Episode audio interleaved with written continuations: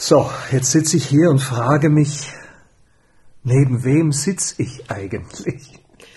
Du hast so viele verschiedene Farben in deinem Leben. Von der Schauspielerin, die viele kennen, von anderen Berufszweigen, die sich in die äußere Welt der Materie führen.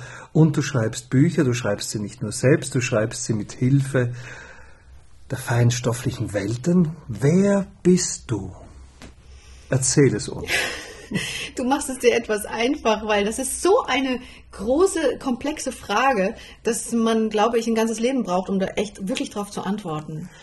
Dann werde ich die Frage blitzartig etwas verdeutlichen. Ich glaube, dass die meisten Menschen sich sehr schwer vorstellen können, wie man einerseits in der sogenannten Berufswelt, der materiellen Welt, der extrovertierten Welt unterwegs sein kann und gleichzeitig in der seelischen Welt, in der Welt eines Mediums, eines Schreibmediums. Ich glaube, dass in sehr vielen Menschen die Vorstellung äh, vorherrscht, dass man nur entweder oder sein kann. Wie empfindest du selbst diese Vielfalt in dir? Also für mich ist es so normal wie das Luftholen für uns alle in erster Linie. Deswegen empfinde ich das äh, Vielfältige in mir überhaupt nicht als irgendetwas Außergewöhnliches oder Besonderes, aber die Reaktion der Menschen, das ist das, was außergewöhnlich und besonders ist. Wie reagiert der Mensch, das Mensch? Also ich habe immer wieder damit zu tun, dass es eigentlich niemanden wirklich gibt, außer dir, der ähm, das, was ich bündle, versteht und da auch fassen kann. Ähm, entweder es sind Menschen, die sich sehr in der Businesswelt bewegen, ähm, wo ich nicht einmal ansatzweise auf eine Art Verständnis treffe für energetisches Wissen, geschweige denn Channel oder sowas. Ähm, das ist alles ein anderer Planet für die, eigentlich eine andere Sprache. Mhm. Ähm, und umgedreht, wenn ich mich auf ähm, energetischen Messen äh, oder irgendwie solchen Dingen bewege und dort Menschen treffe, dann können die wiederum überhaupt nicht verstehen, wie ich tatsächlich auch noch was anderes mache und ähm, Visionärin bin, äh, Ideen habe und diese auf die Welt bringe, Geschäftsideen ähm, das kriegen die dann auch nicht gebacken oder sagen wir mal miteinander. Ähm, ich verstehe, dass sie überfordert sein könnten, aber was ich so schade finde, ist, dass sich keiner wirklich Mühe gibt, es zu verstehen. Ähm, die meisten haben wirklich so eine Art Schubladendenken und kommen da nicht raus. Das ist eher so ein bisschen das, wo ich sage, schade eigentlich. Warum ist es so schwer, sich zu öffnen und das, diesen, diesen Vielfalt als eine, Norm eine Normalität zu akzeptieren. Sie wollen dann immer mich ändern. Wohin wollen Sie dich ändern?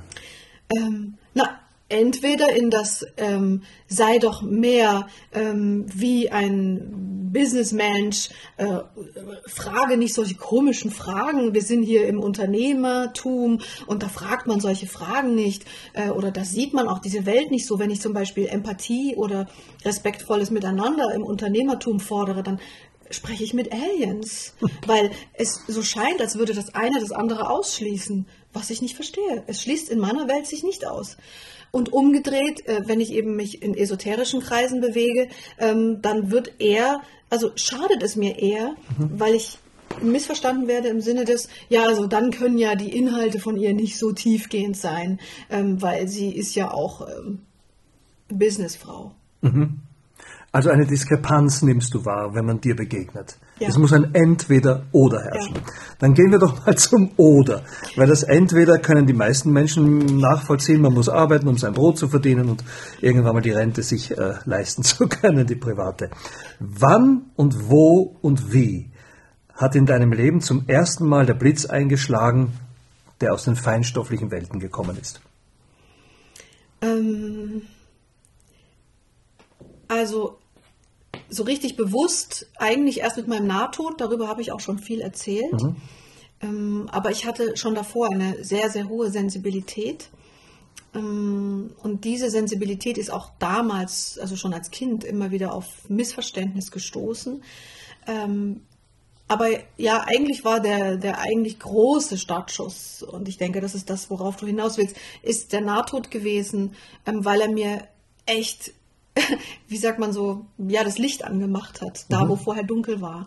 Ich war vorher total happy, so in der Materie unterwegs, beschäftigt zu sein und da die Idee und da das machen und da, das hat alles wahnsinnig viel Spaß gemacht. Und plötzlich nehme ich etwas wahr, das so real ist wie wir hier. Gespräche, so real wie du und ich, aber es ist woanders. Und das Umfeld ist ganz anders gewesen. Ähm, das Gefühl, in dem ich war, ist so anders als das hier im Körper. Das kann ich alles wahrscheinlich mein Leben lang, werde ich es nie schaffen, das zu beschreiben. Ähm, das hat den Startschuss gegeben, dass ich verstanden habe, Moment, da gibt es noch etwas, das ich bis jetzt überhaupt nicht gesehen oder gefühlt habe, das aber die ganze Zeit da scheint, da zu sein scheint. Und dem wollte ich dann mehr Aufmerksamkeit geben und da bin ich über meine Sensibilität relativ zügig auch reingekommen. Das wollte ich sagen. Um die Frage noch einmal zu vertiefen, wann und wo und wie genau war dieses erste Erlebnis? Ähm, Damit man sich das vorstellen kann, wie sowas in einem Menschenleben plötzlich auftritt. eigentlich möchte ich da jetzt gar nicht zu sehr ins Detail gehen, weil mir das echt so ein richtiger heiliger Moment ist. Okay. Ähm, ich kann nur sagen, es war im Jahr 2000 Mhm. ähm, und ich war definitiv außerhalb von meinem Körper. Mhm. Ähm, ja, und habe da eben unterschiedliche Dinge so wahrgenommen, dass ich wusste, das ist eine Realität. Und seitdem, ab da, habe ich mich auf eine Suche begeben, zu verstehen, was das war, warum das war und wieso das war. Und habe dann die Antworten versucht zu finden. Ein außerkörperliches Erlebnis. Kannst du das wiederholen? Kann man das wiederholen? Kann man so etwas deiner Meinung nach lernen? Kann man sich dafür öffnen?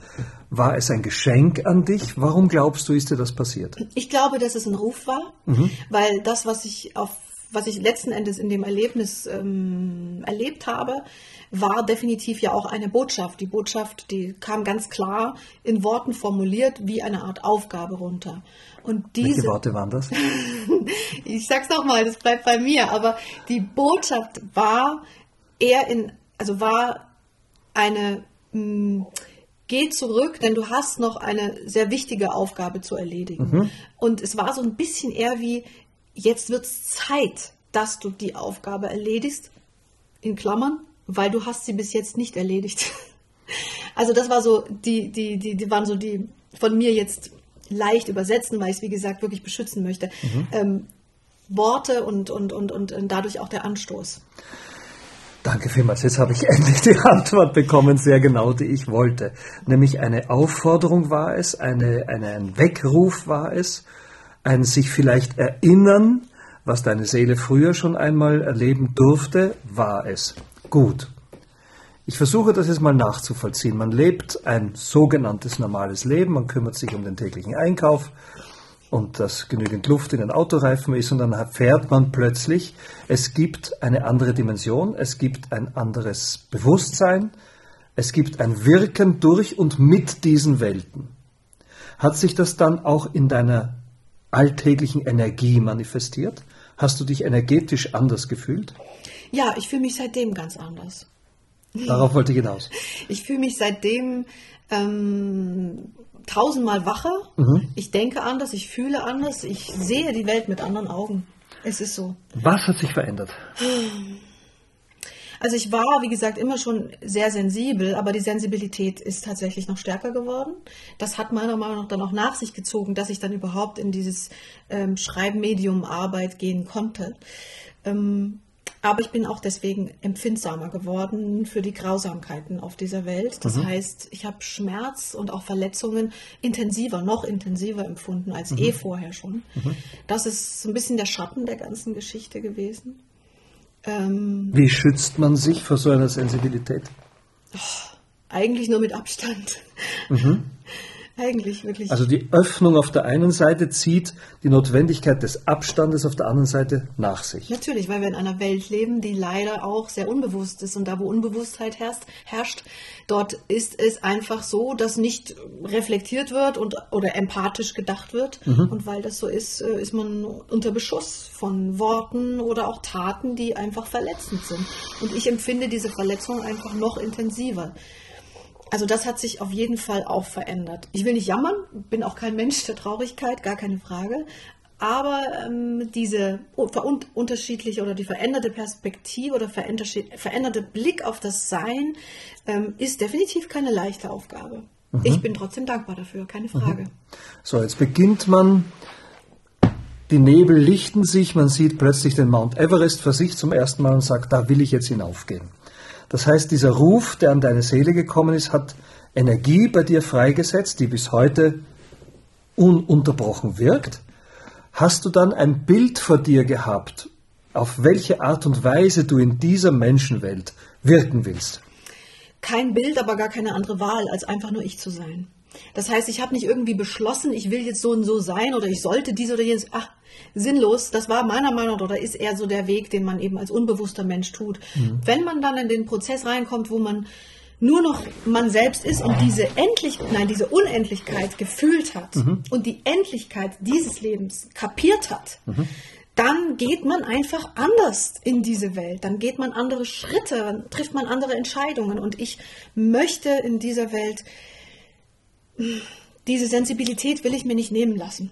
Mhm. Das ist so ein bisschen die, die Conclusio. Ähm, Mozart geht über einen Platz in Wien und plötzlich fällt ihm eine Symphonie ein, geschenkt von oben. Goethe sitzt und es fällt ihm ein, ich schreibe jetzt den Faust. Du hast ein Erleuchtungserlebnis, ich möchte es mal so sagen, durch die Begegnung mit diesen feinstofflichen Welten und seitdem schreibst du Bücher. Ihr schreibt Bücher. Ich möchte dich ganz bewusst in diese Richtung befragen, weil ich noch nicht die letztendliche Antwort bekommen habe. Was hat es in dir ausgelöst? Du hättest auch sagen können, ich gehe nach Kenia und pflege dort Elefantenbabys. Ich kann nicht anders. Also der Trieb, der durch eine neue Energie in einem ist, führt einen ja in eine oder andere Richtung. Picasso musste malen, Mozart musste Symphonien schreiben. Du musst offenbar seit gewisser Zeit Bücher schreiben. Wie ist es da zum ersten Mal dazu gekommen? Das interessiert mich.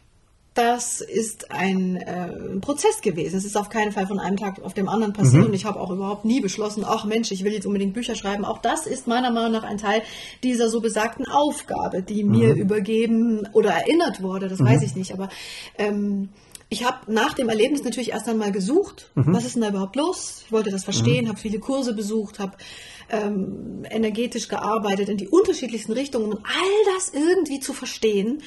Habe Bücher gelesen und bin irgendwann an den Punkt gekommen, wo ich gesagt habe, wisst ihr was, jetzt reicht's mir. Mhm. Ich lese nichts mehr, ich besuche keine Kurse mehr, ich besuche keine Workshops mehr, ich frage keinen Menschen mehr. Mhm. Ich frage nur noch mich selbst. Mhm. Wichtig, mhm. weil ab dem Punkt, ab dem Moment, ab dem ich dann nur noch die Aufmerksamkeit zu mir selbst gelenkt habe, ist dann, und ja, erst dann, der eigentliche Prozess entstanden. Für das, was meiner Meinung nach eben viele, viele Jahre vorher in dem Nahtod begonnen hat. Mhm. Diese Suche war wie eine Ablenkung, fast. Mhm.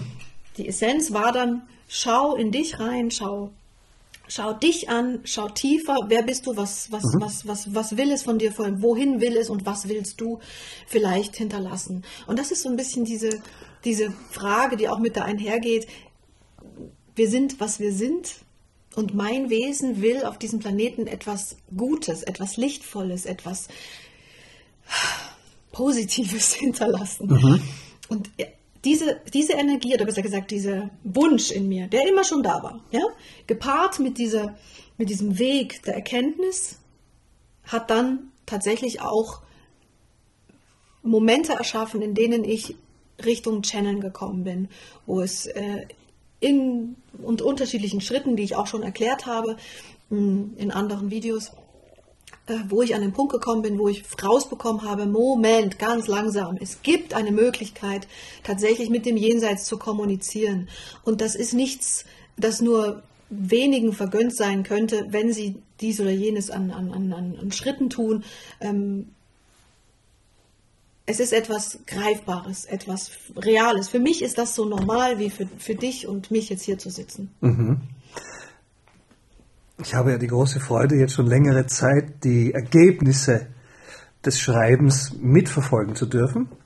Und ich habe jetzt vor ganz kurzer Zeit erst äh, bemerkt und festgestellt, dass du aus deinem Empfinden und Wissen und Fühlen etwas geschrieben hast und dich in vielen Büchern davor zu einem vermittelnden Menschen bereit erklärt hast. Du warst Vermittler für Freunde Indianer, du warst Vermittler für König Salomon. Diese Wesenheiten, diese seelischen Botschaften sind durch dich als Medium transportiert worden. Wie viel Veränderung hat das in deinem Ego, in deinem Leben hinterlassen, mit diesen Informationen in Kontakt zu kommen? Also in erster Linie ist das unglaublich schön. Also den Finger ins Jenseits zu stecken, ist für mich Droge. es ist unglaublich, aber es ist nur schön. Es ist positiv, es ist lichtvoll. Ich muss immer grinsen bis zum geht nicht mehr. Und wer das ein oder andere Buch vielleicht auch schon mal gelesen hat, der sieht dann auch wirklich, wenn ich, äh, wenn ich eben schreibe, weil ich es auch diktieren festhalte, äh, so nach dem Motto, äh, ich, ich würde es am liebsten abfüllen und der Menschheit irgendwie zugänglich machen. Mhm. Nur das darauf konzentrieren und es ist alles gut. Wie Droge, wie mhm. eine Droge. Mhm. Ähm, also das hat gemacht, dass ich gelassener wurde, dass ich dieses freudige Lachen, das irgendwie auf der anderen Seite anscheinend normal ist, mhm. noch mehr inhaliert habe, wobei ich dazu sagen muss, dass im Nahtod oder ja doch durch den Nahtod habe ich mich bis heute wie eine Zusatzprogrammierung bekommen. Ich würde es jetzt mal, ich formuliere es mal technisch, weil ich bin auch gerne physikalisch. Mhm. Aber ich glaube, dass meine Zellen, auch wenn ich dabei seelisch war, aber ich war auch noch Körper. Ähm, und als ich zurück im Körper war, war meine Seele in so einer Frequenz, ähm, in einer definitiv anderen Frequenz als vorher, weil ich habe ein Meer aus Liebe. Das ist wie, das ist dort so wie die Luft hier. Also die Liebeskraft, die ist dort ohne Frage einfach da. Und wenn einen die so durchdringt, Vielleicht weil man auch keinen Körper mehr hat und man sie deswegen nur mehr spürt. Die Antwort habe ich noch nicht, aber egal. Wenn man das so inhaliert hat, wie die Luft, die man in seinem Körper spürt und diese Liebe ist dann so in einem drin, ähm, dann ist das eben da und geht nicht mehr weg. Also bei mir mhm. geht es nicht mehr weg. Und diese Energie ist dann in meinem Körper drin gewesen. Ich habe eine Stunde nur geweint, aber mhm. nicht, weil ich traurig war, mhm. sondern weil da so viel Liebe war. Mhm die irgendwie immer noch schwingte. Und diese, diese Liebe und auch diese, diese zusätzliche ähm, Sensitivität, die bewahre ich in mir. Und das ist das, wie ich jetzt bin. Also, um auf deine Frage zu antworten, lange Rede, kurzer Sinn. Wie bin ich jetzt? Ich bin, glaube ich, um ein Vielfaches bewusster, äh, um ein Vielfaches empathischer und vielleicht auch, ja, dadurch natürlich barmherziger, mhm. weil ich das ähm, weil ich Menschen nicht mehr verurteilen kann. Mhm. Ähm, und wenn, dann wirklich nur, wenn sie mir verletzt, wenn sie mich verletzen. Naja gut, dann erlaube ich mir tatsächlich ein Urteil von, also weißt du, das lassen wir dann jetzt mal. Wir wollen ja nicht scheinheilig Nein, sein. auf gar keinen Fall. Aber so von Grund auf begegne ich den Menschen jetzt noch mehr als je vorher, ganz naiv, so wie ich auch der geistigen Welt begegne. Mhm. Auf der geistigen Welt sind sie netter. das heißt, ähm, ja, die gehen dann freundlich oder, oder sind einfach generell in einer ganz anderen Haltung. In der Menschenwelt ist das eine, eine schwere Geschichte, das zu halten. Darüber mhm. will ich berichten. Also mir das zu behalten und das nicht kaputt zu machen und mhm. nicht in eine Depression oder in eine Verzweiflung zu fallen, mhm. sondern es ist, es ist genau das Gegenteil. Ich sehe umso bewusster, aha, okay, du bist eine Maus, ach ja gut, dann sei doch Maus, aber bitte sei richtig Maus. Mhm. Und du bist ein Hund, ja, dann bitte sei doch Hund. Oder verstehe, ich versuche mit irgendwelchen mhm. Bildern zu arbeiten. Jeder ist, wie er ist, gut so, wie er ist.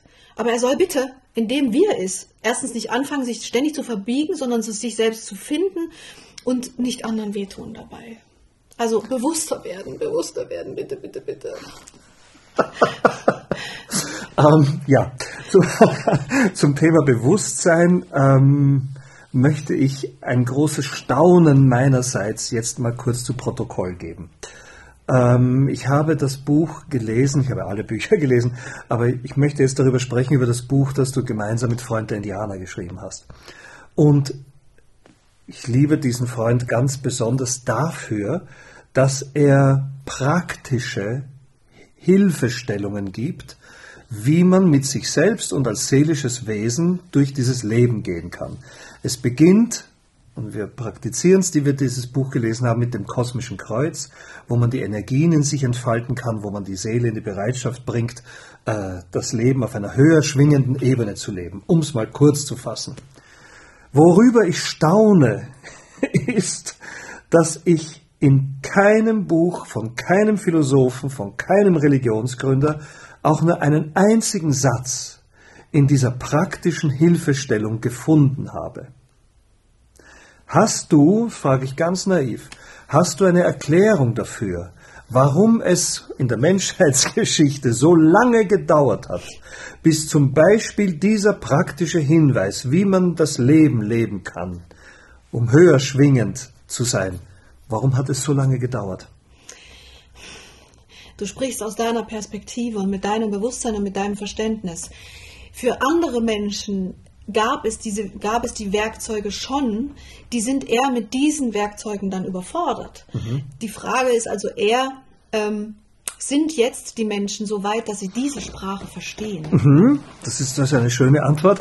Das Zweite ist, was mir auffällt, also jetzt auch in diesem Gespräch, dass du sehr viel von Energieanreicherung, von Freude, von Licht, von einem, einem höher schwingenden, heiteren, glückseligen Zustand gesprochen hast.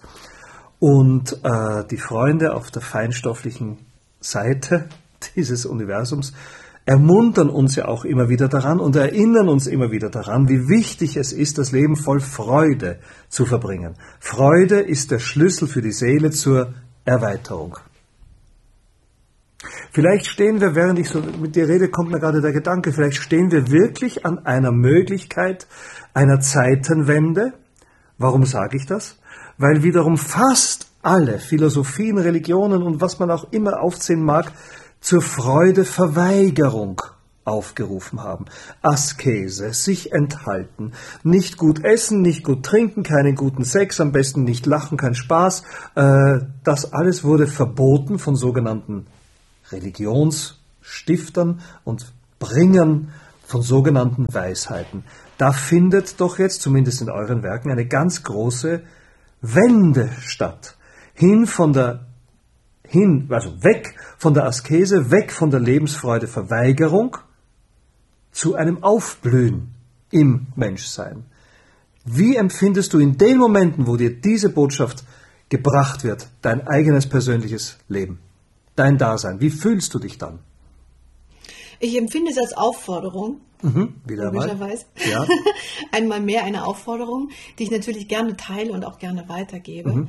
Ähm, und eigentlich ist es so einfach. Also aus meiner Perspektive so, mhm. ja, wie Freude? Ist es echt nur Freude? Nur Freude? Na. Das Ding ist halt, du kannst Dinge, du kannst sie hören und du kannst sie nicht hören. Mhm. Das ist wie du kannst Wasser trinken und du trinkst kein Wasser. Mhm. Ähm, wenn du mal wirklich verstanden hast, also wenn du es wirklich bewusst inhalierst, was mhm. das bedeutet, dann bedeutet Freude nicht nur Freude, mhm. dann bedeutet Freude tatsächlich Energie. Mhm. Und das ist ja das, die, das ist ja die Essenz, mhm. die darin steckt. Mhm. Leute, es ist so viel Energie um euch mhm. und Energie ist der Schlüssel zu allem, Kraftpotenzial. Ähm, holt sie euch über das Spaß haben, weil äh, das Leben ist dazu da und nicht nur oder nicht um zu leiden. Und äh, ja, was macht das mit mir? Es macht mich, macht mich, äh, was habe ich schon gesagt? Äh, die Divergenz ist auf jeden Fall weiterhin da, auch wenn ich mich gerne freue, aber ich bin auch traurig, sehr traurig über die, mhm. über die Umstände, äh, über die Schlaf, schlafenden Lämmer. Mhm. Äh, das, du nimmst mir meine nächste Frage vorweg. Äh, gibt es denn in der Betrachtung, nach der Betrachtung der Welt, wie sie heute ist, noch so etwas wie Hoffnung in dir? Oder ist das egal, weil die, der Freudeschub, der Kraftschub, der Energieschub stärker ist als eine Resignation angesichts der Welt. Also da bin ich echt noch nicht ganz in einer finalen Antwort, aber ich mhm. erzähle dir den Weg, auf dem ich mhm. bin. Einerseits habe ich keine Hoffnung mehr. Mhm. Und zwar deswegen, weil ich auch losgelassen habe, mhm. dass es irgendeine bestimmte, also ich habe keine Erwartungshaltung mehr. Mhm. Ich mache das, weil ich es gerne mache und weil mein, mein äh, Wunsch ja war und auch weiter ist, ich möchte diese Spuren des Lichtes hinterlassen. Mhm. Ich habe überhaupt keine Erwartung daran, dass das jetzt ein Mensch liest oder Millionen, das ist es mir wirklich egal, mhm. weil ich habe es getan. Meine Arbeit ist, das zu tun. Mhm. Ähm, deswegen gibt es keine Erwartung, also auch keine Hoffnung, dass ich jetzt damit irgendetwas bewirke, weil Erwartung und Hoffnung gehen da sehr eng miteinander.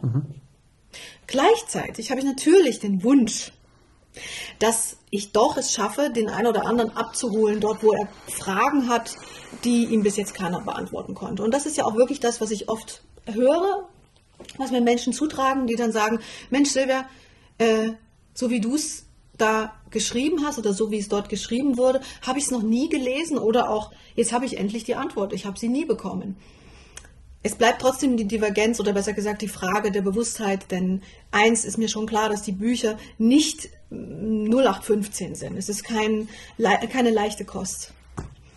Sagen wir mal, es ist also, das, ähm, da muss ich zum ersten Mal widersprechen. Ich finde es eine extrem leichte Kost.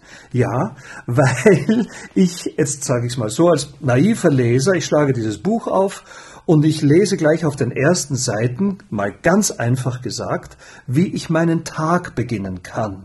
Wenn ich mich auf den Weg mache, eine empfindsame Seele sein zu können.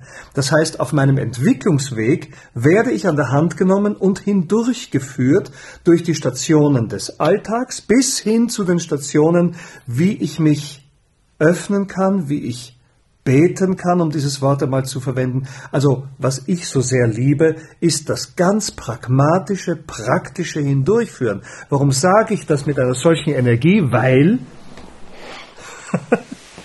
ich in früheren Jahren auch manchmal in Gemeinschaften, in Gruppen, ich sage es mit einem gewissen Humor, in äh, äh, esoterischen Zirkeln an einem Wochenende am Land, wo dann Karottensaft getrunken wurde, gesessen bin und nichts tatsächlich Konkretes, Praktisches ganz einfach Praktisches mit auf den Weg bekommen habe, außer dem Gefühl, es ist alles gut, es wird alles immer besser. Mhm. Die Wahrheit ist, es ist überhaupt nichts gut und es wird alles immer schlechter. Das ist die Wahrheit im Moment auf diesem Planeten. Und dieses sich selbst betäuben ist mir auf eine ganz gewisse Art und Weise ex extrem auf die Nerven gegangen. Mhm. Und in diesen Büchern, die du und ihr hinterlässt, um das Wort mal zu sagen, oder der Menschheit schenkt, ich möchte es ganz bewusst so pathetisch sagen, werde ich nicht ausgelassen, wenn du weißt, was ich meine. Und das ist das, was ich mit nicht leichter Kost meine. Ja, und das finde ich so leicht. du kommst nicht drum rum. Es geht ja. wirklich ganz tief und es geht genau in diesen Kern und lässt nicht aus. Genau ja. das, ich, es ist, es sind ja, leichte Worte, aber was ich, was Worte, ich so leicht finde, und das Ganze soll ja ein, ein großartiges, bewunderndes Lob sein, was ich so leicht finde, ist, dass es mir leicht gemacht wird. Hm. Es mag sein, dass eine konkrete Aufforderung, sich so und so zu verhalten, für manche Menschen unmöglich zu nachzuvollziehen ist. Die wollen das Räucherstäbchen duften fühlen und damit ist auch schon wieder alles gut, ohne ins Konkrete zu gehen. Aber wenn man mir konkret sagt, wie ein Energie energetisches Kreuz in diesem meinem Körper mit welchen Gedanken provoziert werden kann, dann macht es mir das doch leicht, diese Energien, die du geschenkt bekommen hast, selber auch nachzuvollziehen. Kannst du diesem Gedanken etwas abgewinnen? Ja. Das heißt, ihr, du, ihr gebt eine ganz praktische Hilfestellung, die weit darüber hinausgeht, und das macht es mir leicht, nur zu vermuten, dass irgendwie schon alles gut werden wird, wenn ich lange genug glaube, dass alles gut wird. Ich glaube, dass das eine ganz große Gefahr ist für die Entwicklung der Seele, immer nur zu vermuten, dass alles vielleicht gut wird, anstatt konkrete Hilfestellungen zu bekommen.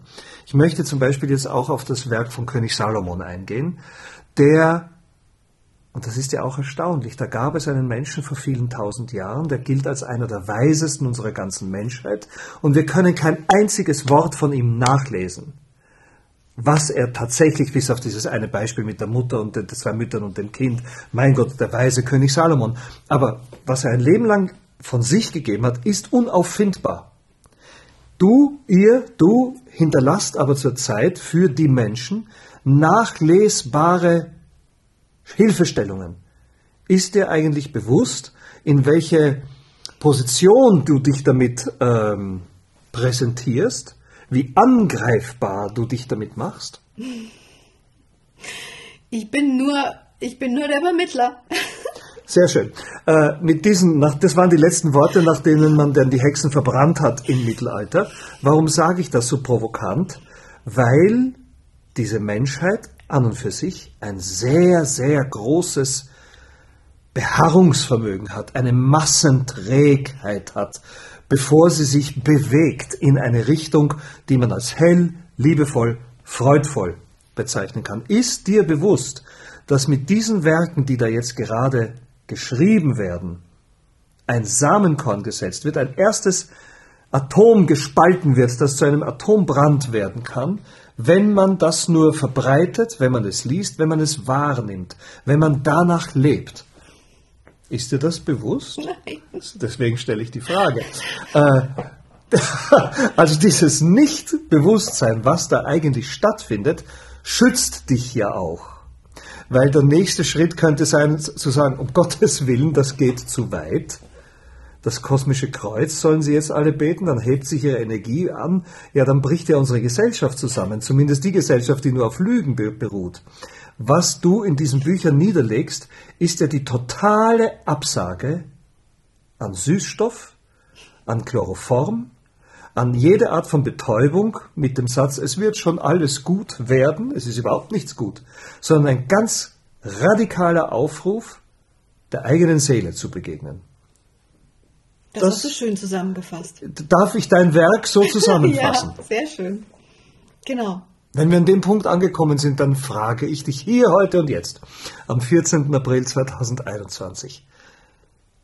Was wünschst du dir für diese Menschheit? Wie ich dir schon gesagt habe, eigentlich habe ich keine Erwartungen mehr, weil ich würde sonst wirklich immer nur traurig werden, wenn sie nicht erfüllt wird. Ich wünsche mir, dass sie endlich Frieden finden. Weltfrieden. Ja, ich wünsche mir, dass sie, dass sie, dass sie, ja, dass sie ihren inneren Frieden finden, dass sie äh, spielerischer das Leben spielen, dass sie Bewusstsein, dass sie bewusster werden, dass sie das Leben spielerisch und bewusst leben. Ja. Gibt es dafür ein Wort für dich, in das du das zusammenfassen kannst?